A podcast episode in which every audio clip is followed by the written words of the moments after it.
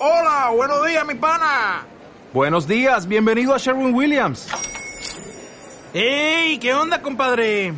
¿Qué onda? Ya tengo lista la pintura que ordenaste en el ProPlus app. Con más de 6.000 representantes en nuestras tiendas listos para atenderte en tu idioma y beneficios para contratistas que encontrarás en aliadopro.com. En Sherwin Williams somos el aliado del PRO.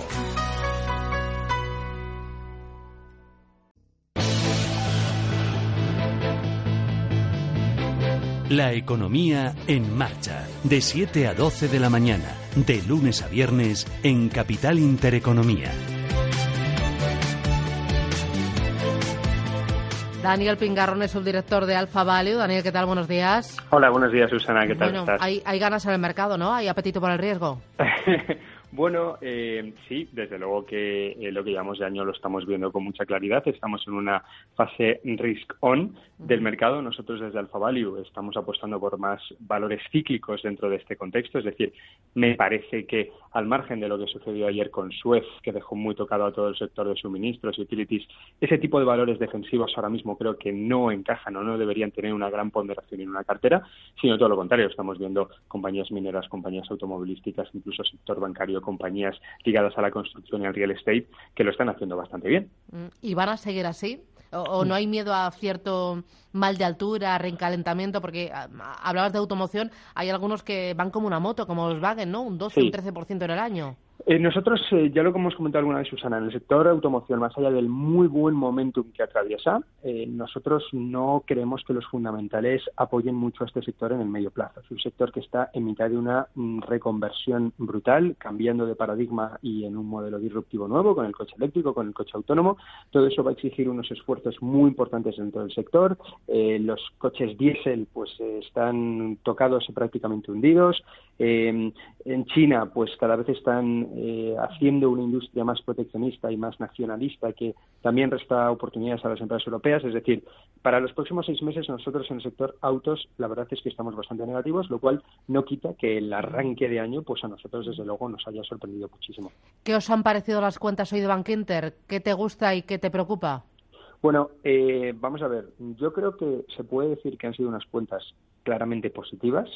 Eh, tenemos tanto beneficio antes de impuestos como beneficio neto ligeramente por encima de lo que esperaba el mercado.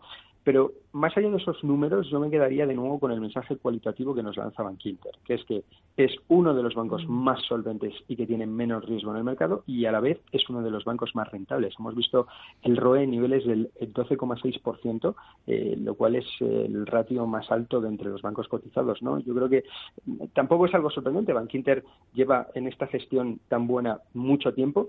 Es cierto que Bankinter pues peca de ser el banco más caro, por así decirlo, en términos de, valoración en libros, por ejemplo, pero aún así eh, es el banco en relación riesgo-rentabilidad desde luego que más atractivo del mercado español. Mm, eh, ¿Os gustan otros bancos en España o fuera de España? Eh, te lo digo porque el escenario ha cambiado y parece que el escenario va a ser cada vez más favorable para, para los márgenes del sector. Bueno, sobre el sector bancario podríamos decir muchas cosas. Dentro de España, y teniendo en cuenta eh, lo mal que lo hizo el año pasado, a nosotros nos gusta Sabadell por fundamentales. Es una de las, es el banco español al que le damos más upside, más potencial a, seis meses vista. También nos gusta BBVA. Fuera de España estamos especialmente alcistas en la banca británica tanto en Barclays como en Lloyds. Lloyds, por ejemplo, forma parte de nuestra cartera modelo, de la cartera modelo de Alfa Value, que permanentemente recoge los 25 valores más interesantes de Europa. Yo estaría fuera de bancos que tienen un gran peso en sus secciones de banca de inversión, en Corporate and Investment Banking. Eh, vamos a ver los resultados que presentan a partir de la próxima semana, pero hay que tener en cuenta que la bajísima volatilidad que han tenido los mercados financieros durante el año pasado pesa negativamente en ese tipo de negocio. En bancos multinacionales muy grandes que tienen un gran peso a la banca de inversión, yo creo que los resultados que vamos a ver ahí, como ya vimos los del anterior trimestre, van a ser van a ser algo pobres. ¿no? Yo creo que el otro día nuestro analista de bancos escribió una nota diciendo que eh, los mejores bancos ahora mismo eh, serían los regionales con un mm, modelo de negocio aburrido y que están apostando claramente por la tecnología. Caso de los bancos nórdicos, por ejemplo, los bancos suecos y los bancos noruegos se ajustarían bastante a a este tipo de descripción que hago. Eh, me interesa también eh, Supermercados Día. Eh, arrancamos la semana con la entrada de ese gran inversor ruso en la compañía y ahora es BlackRock el que ha comunicado a la CNMV que supera el 3% del capital de Día. Si los grandes apuestan por Día, ¿los pequeños también deberían seguir? Bueno, vamos a ver, Día. Día es uno de esos valores que se está moviendo con mucha volatilidad, en este caso para bien, después de ser la compañía que más cortos tenía el IBEX 35, de venir haciéndolo muy mal.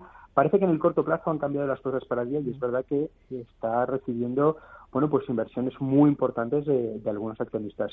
Yo creo que es una muy buena idea de trading. Es un valor para, para incorporarlo en, en periodos cortos.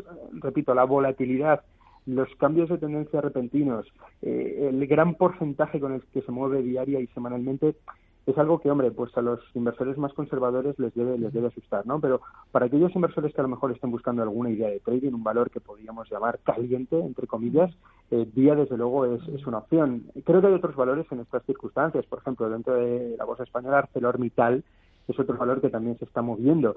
Eh, atentos también a BME, con este movimiento que parece que, sucede con la LSE, de que el fondo TSI eh, podría estar interesado.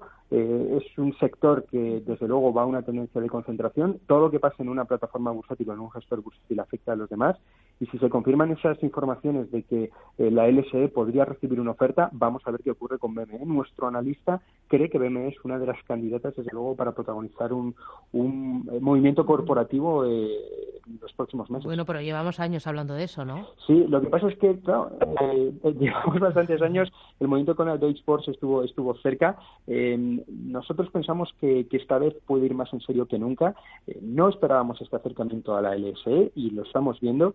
Y BME, pues la verdad es que no tiene mucho sentido que se quede descolgada. Una compañía que está muy bien gestionada, pero que no tiene palancas de crecimiento. Vamos a ver si esta vez sí eh, vemos ese, ese movimiento. Por lo demás, BME, repito, pues como acción por sí sola, pues tiene un sentido algo más limitado. Muy bien. Daniel Pingarón, Alfa Value, gracias por poner en el radar estos valores y analizar eh, otros muchos. Gracias, buen día. A ti, Susana, un saludo.